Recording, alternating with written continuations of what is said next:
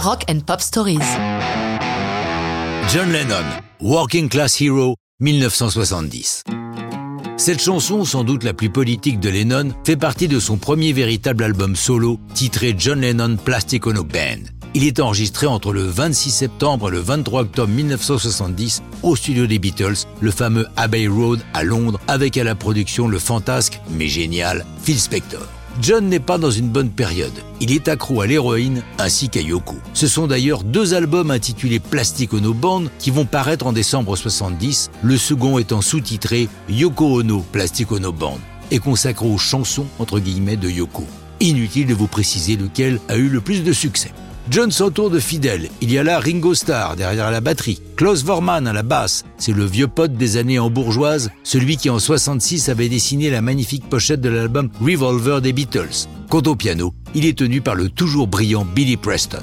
Dans son texte, Lennon ne mâche pas ses mots, employant même par deux fois fucking et frappant fort dès la première ligne. As soon as you're born, they make you feel small. Ces mots sont aussi inspirés par une thérapie que l'ex-Beatles suit avec le docteur Janoff autour du cri primal.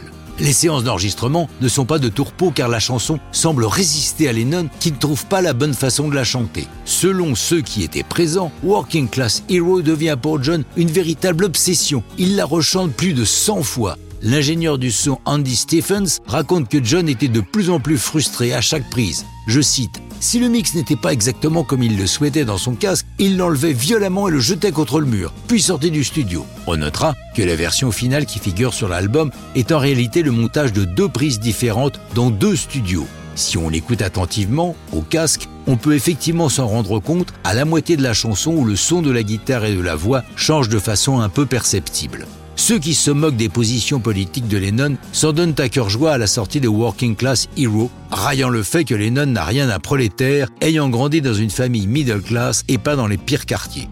Que Lennon puisse chanter la gloire du prolétariat sans lui-même être un prolo n'est pas vraiment le problème. Et d'ailleurs, le FBI prend suffisamment l'artiste au sérieux pour décider à partir de cette chanson de monter un dossier de surveillance à son égard. Quoi qu'il en soit, Working Class Hero est suffisamment importante pour avoir été reprise par un grand nombre d'artistes, de Bowie à Green Day et même par deux Français, Noir Désir et Damien Seize. Mais ça, c'est une autre histoire de rock'n'roll.